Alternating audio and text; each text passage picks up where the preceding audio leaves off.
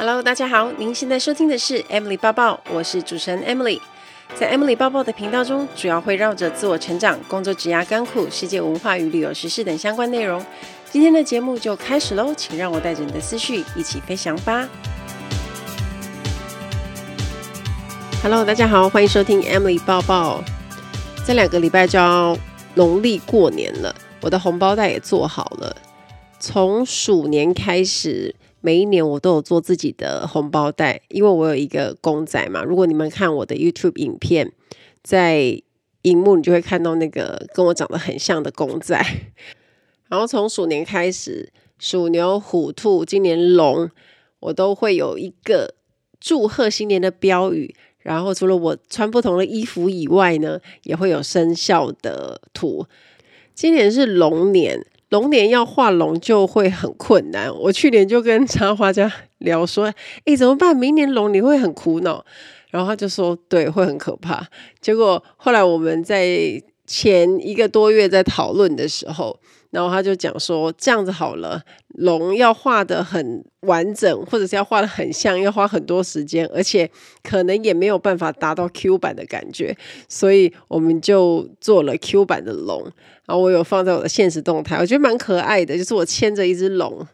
然后我的标语是写万事龙贺，我很喜欢那个贺字，诶，贺就是恭贺的贺，那个贺除了有贺喜的意思，其实也是台语的好的意思。那我觉得这个字用得很恰如其分，我个人是非常喜欢。那如果时间来得及的话呢，我就会在我的粉丝团跟 IG 赠奖，送给一直支持我的粉丝朋友们。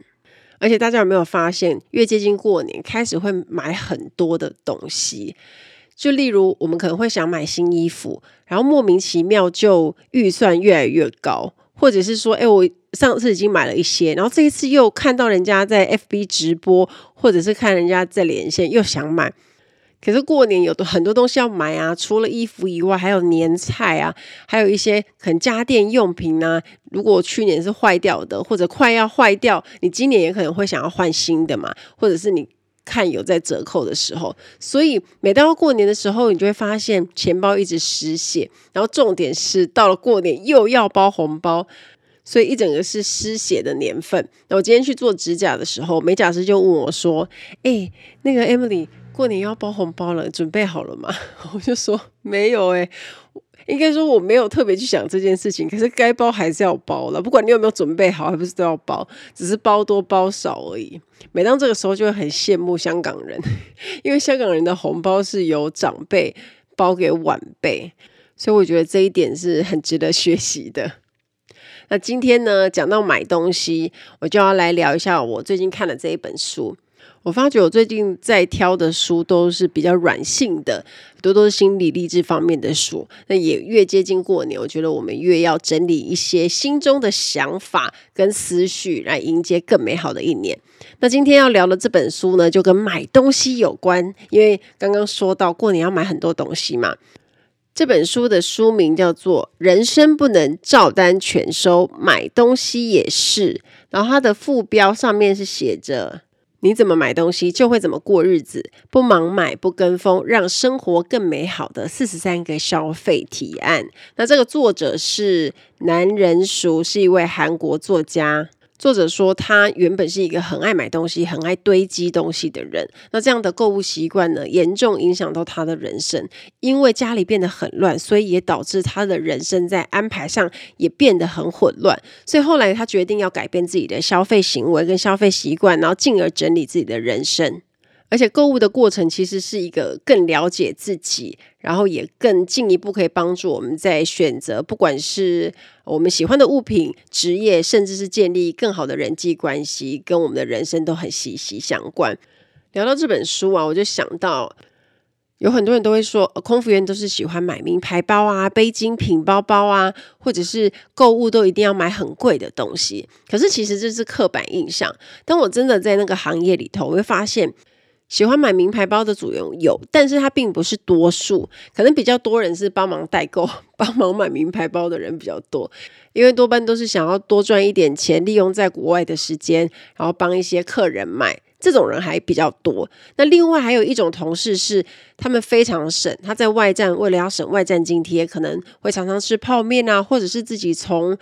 家里带去的干粮啊，甚至是在超市就简单解决，就斤斤计较。为的是把钱存下来，各式各样的组员真的有不同的特质。那每个人消费习惯不一样，有些人真的很省，那有些人会把外站津贴或者把钱花在吃美食上，那有些人就会花在旅游上。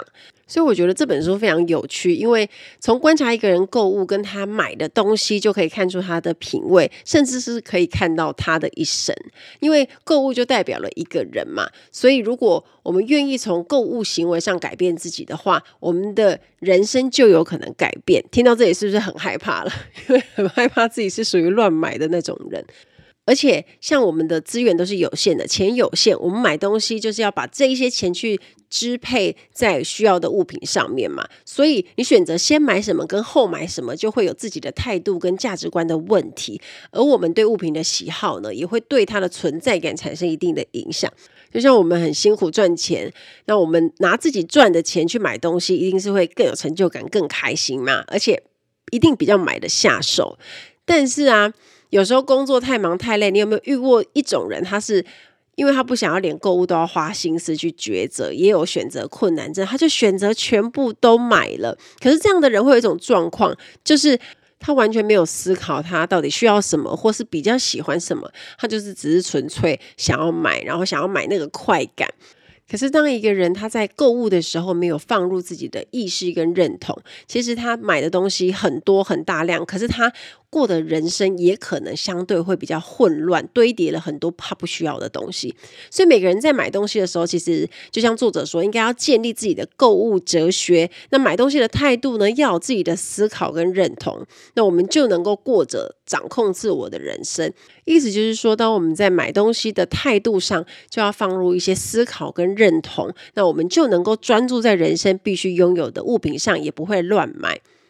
那人的喜好本来就很多种嘛，也没有什么对错。在挑东西的时候，就是青菜萝卜各有所好。但是这边说的选择的态度跟方式，不只影响着挑选物品，其实连你的伴侣、你的职业等这一些人生中比较重要的事情，都会带来相同程度的影响哦。这边举个举几个例子给大家听。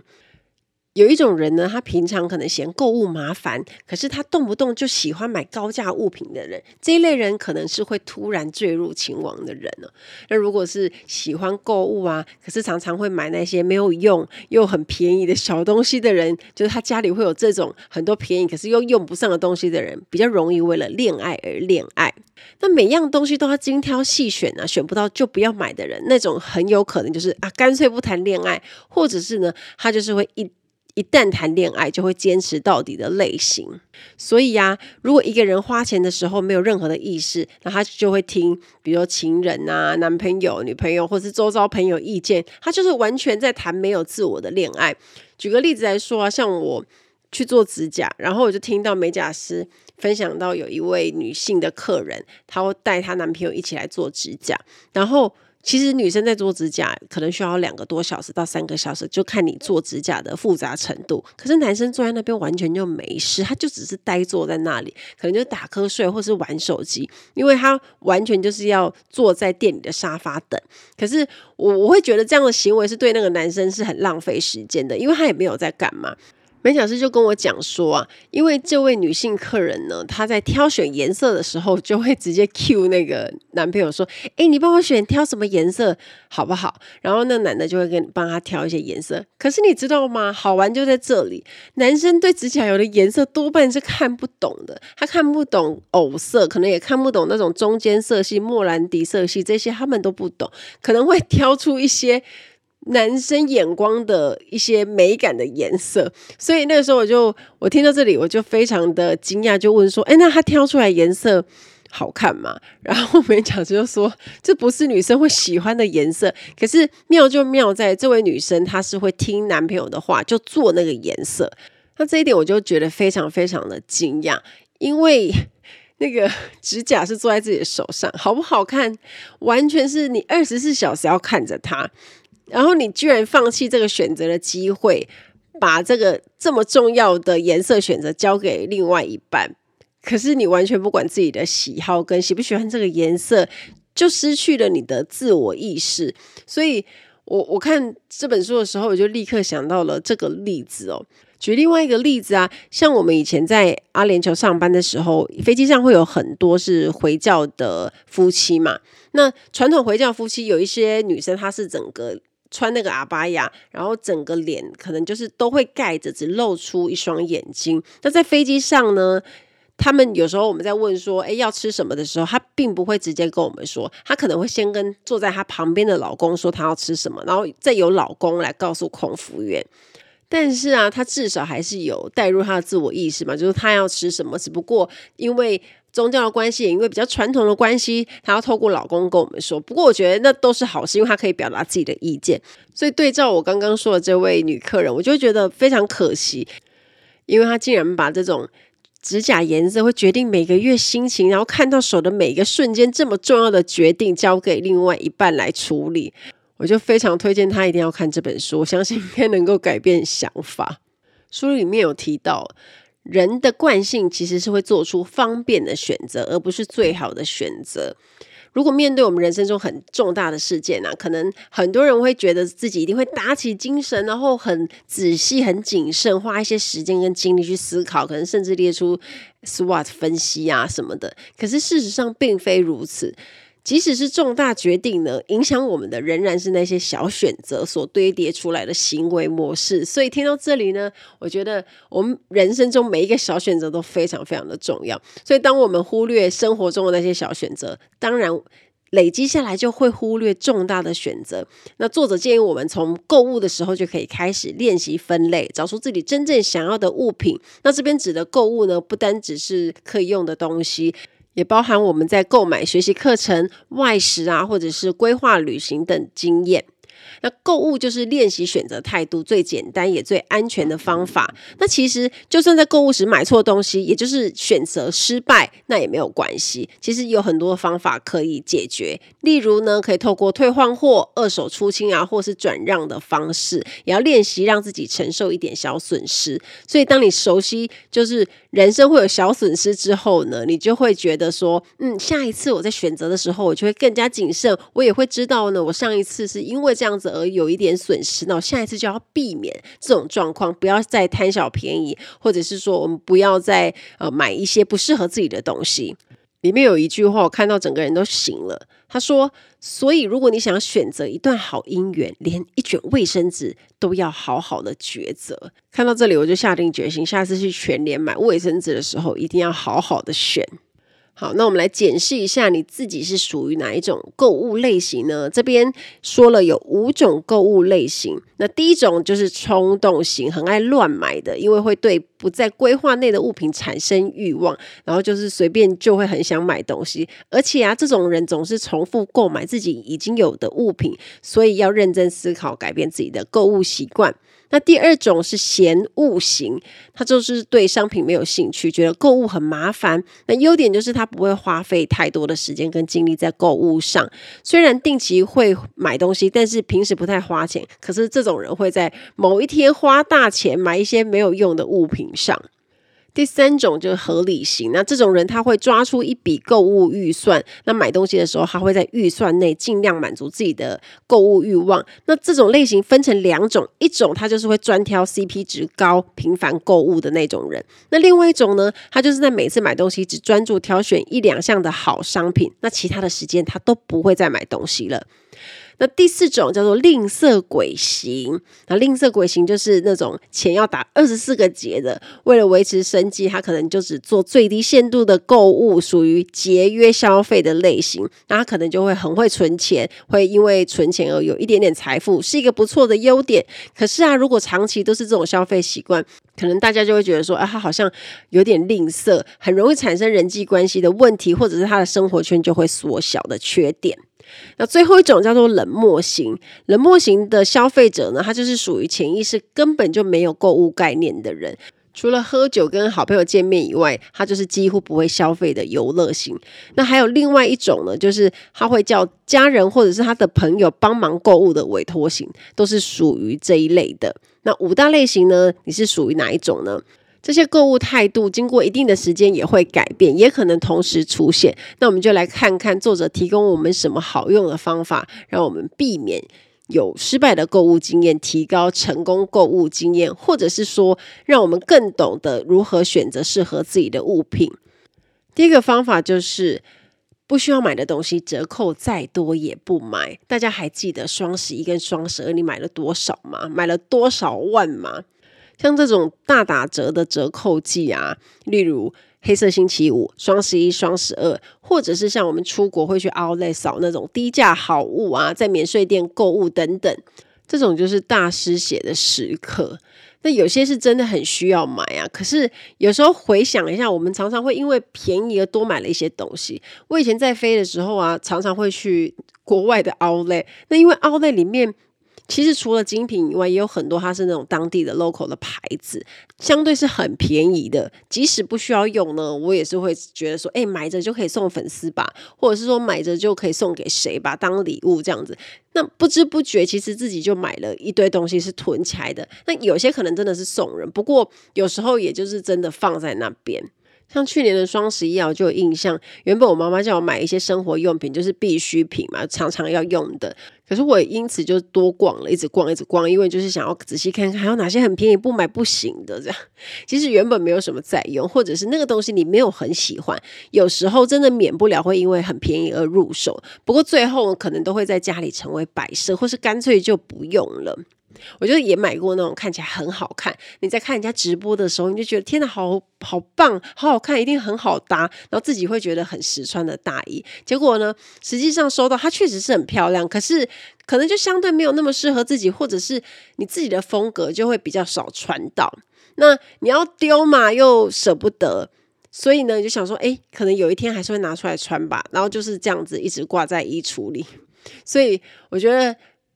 几年下来，就会发现说，诶，有一些衣服它虽然很漂亮，可是你就是没有穿它，或者是一直挂在衣橱，都很可惜啊。那么后来在大扫除的时候，在丢衣服，我就变得很果断。我就会发现说，诶，如果这个衣服我放了一年以上，我都没有穿到，我就会直接处理掉。那像有时候我买到自己不适合的衣服，它是全新的，我连标都没有剪，我可能就会跟着我二手衣一起卖给粉丝。像不适合的东西，你硬把它留下来，其实就是种浪费。那大家不知道有没有类似的购物经验？像我们常常会被那种多功能商品给吸引住，就会忍不住想买，因为我们都很想花一样的钱，可是多了一些功能。那后来我们会发现，强调多功能商品常常不如预期的好用，原因是有一些功能你根本就不会用。那举个很简单的例子来说，像女生会买那种什么唇夹蜜啊，那我们可能就会。拿来当唇蜜，像我的话就直接拿来当唇蜜。可是它明明就可以当腮红哦，还有当腮红的功能。可是这个功能你根本就很少用，或者是你根本就不会用。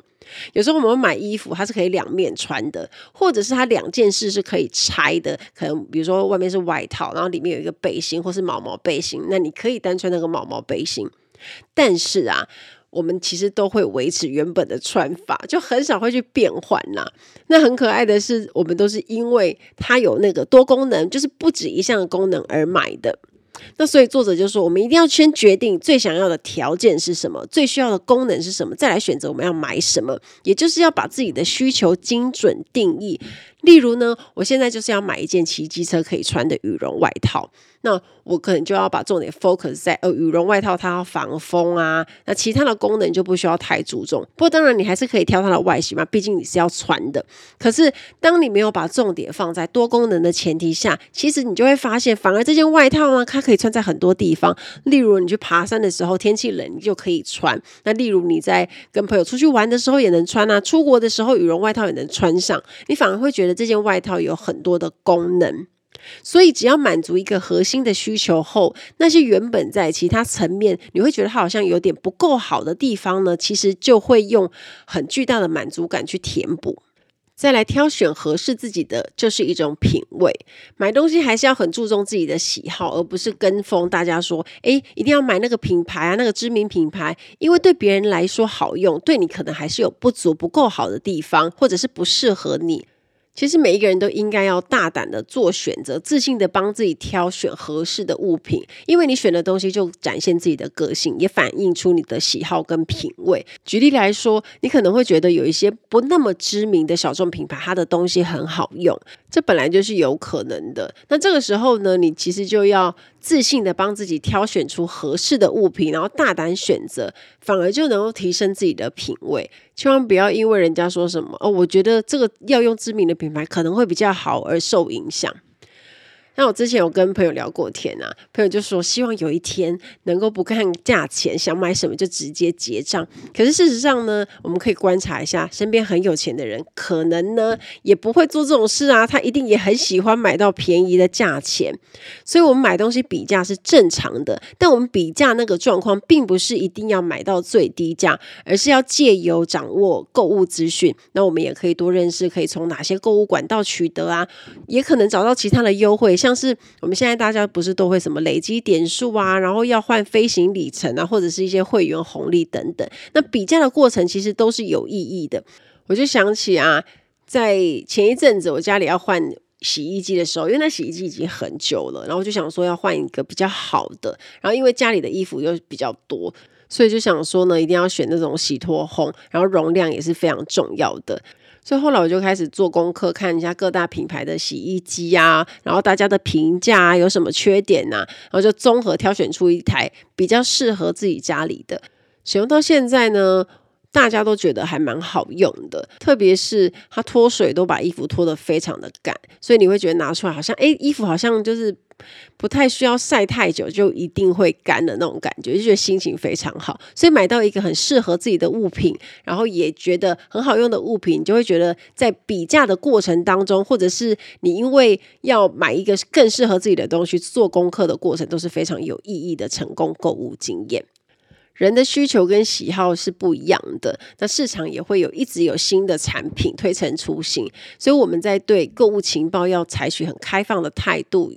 因为成功的这些购物经验，其实会让我们的生活品质变得更好。因为买到合适的物品了嘛，也可以让我们学会更加珍惜人生中的许多事物。我常常跟高雄的好感生活提案，也就是来和空间设计的老板租场地拍摄。那后来呢，因为越来越熟了，所以就想说我的新的。房子也是让他设计，那因为他的专长是去做老屋改建的房子，那我去租借他的那些房子拍摄的时候，我看到那些前后对照图都会很惊人，然后每次去拍摄，我都会很仔细看他用的家具，因为那些家具跟家电都很有质感，即使那个品牌我可能不是那么认识，可是你一碰到它，一看到就知道，哦，这个是价值不菲的。那因为它并没有用很多那种定好的那种装潢，或者是那些木做的，让房子呈现高级感，而是使用一些他精心挑选的一些软装物品，去打造出舒适又有品味的房子。那这个概念我是非常喜欢的。所以，当你一直持续在接触这种高品质的物品啊，其实我觉得后续也影响我蛮多要装潢新房子的想法。那因为我始终认为居住品质会影响一个人很多，不管是整个人的状态，还是磁场跟运势，所以对于居住小物这种东西，我其实是很要求的。作者也有说，如果你有一定的消费能力时，如果你可以购买一些顶级的生活小物，即使是小东西，它也能够提高对购物的满意度，而且这个满意度就会影响人生的满意度哦。所以你们想想看，如果在家里可以常常看到这些喜欢的物品啊，它是高级的，不管是餐桌、台灯，然后是你挑选自己喜欢的，又有质感的，那你可以躺在自己精心挑选的舒服床垫上，这是很幸福的事情。那你的生活品质就会因此变得更好。最后呢，我们来聊一下女生超爱买衣服的，衣柜爆炸也是一个很大的问题。那为什么我们会这么爱买衣服呢？实在是太多诱惑了，而且衣服永远都是少一件呐、那作者建议我们管理衣柜要像经营服饰店一样，要具有流通性。女生很喜欢买衣服，不管是贵的，是便宜的，但也是会有不少的失败购物经验，所以作者他就提供一个方法，很棒，就是不会让我们衣柜炸开，就是要配合目的性买一次性的衣服。那我们要去想想看，例如我们现在要去参加朋友的结婚典礼，那我们要穿一套洋装好了。那我们去想说，我愿意投资多少费用在这个只穿一次的洋装上面去定预算？那我们就是先预设说，哦，这件洋装我只要穿那么一百零一次，那你就愿意花多少钱？那如果我们要买这套洋装，我们就要舍去一套有相同用途的旧衣服，也就是你要把衣柜里再也不穿的那个要穿去喜宴的衣服，把它丢掉，来让自己的衣柜可以维持平衡，不会爆炸。所以呢，他才会说。要像服饰店一样有流通性。那像我现在虽然还是偶尔会冲动买一些没有那么实穿的衣服，可是我觉得这个状况已经比之前好很多了。那我觉得有一个方法也还蛮好用的，就是如果我就看一下人家衣服在做直播跟连线嘛，我就会开始勾一些我喜欢的衣服，就放在购物车，然后放着，我并不会马上做结账，因为那个状况下你可能会勾很多，可能莫名的就会买。爆炸，所以我就会先放着，然后可能就是过个两天，然后再回去看，然后就想说，哎，好，这个好像还好了，就觉得好像没有第一次看那么好看了，所以我就会再把它 uncheck，然后就会再再继续检视我的购物清单，然后就觉得哎差不多了，然后就要买，就可以直接结账。那当然啦，如果你发现那种哦真的是非常喜欢，一看就是你的菜那种，你就觉得这一件真的是必要买，我可能就一样也会立刻结账。不过因为我觉得女生还是会很常买那种穿起来很舒服、很休闲的衣服，那不知不觉可能就会多买很多。那我觉得这个方法呢，就是也可以去避免大家冲动购物。以上这些方法就提供给大家做参考喽。那喜欢这本书的朋友，推荐大家可以再去买来看，它里面有讲更多关于聪明购物的方法。有时候消费买下的是美好经验，并不是物品。知道自己该买什么的时候，才是掌握人生的开始。希望我们买的每一件东西都会让人生变得更好。期待大家跟我分享。听完今天的节目，如果有想法和问题，欢迎到我的粉丝团或是 Instagram 找我，只要搜寻“空姐报报 Emily” 就可以找到我。你也可以截图这一集的节目，分享到你的 Instagram 的限时动态上面 tag 我，让我知道你有在收听，也让我知道你对 Emily 报报的看法哦。最后，感谢大家收听这一集的节目，真的非常的感激哦。如果你喜欢今天的节目，也欢迎帮我在 iTunes 评分中留下五颗星的评价哦。我们下一集再见喽，拜拜。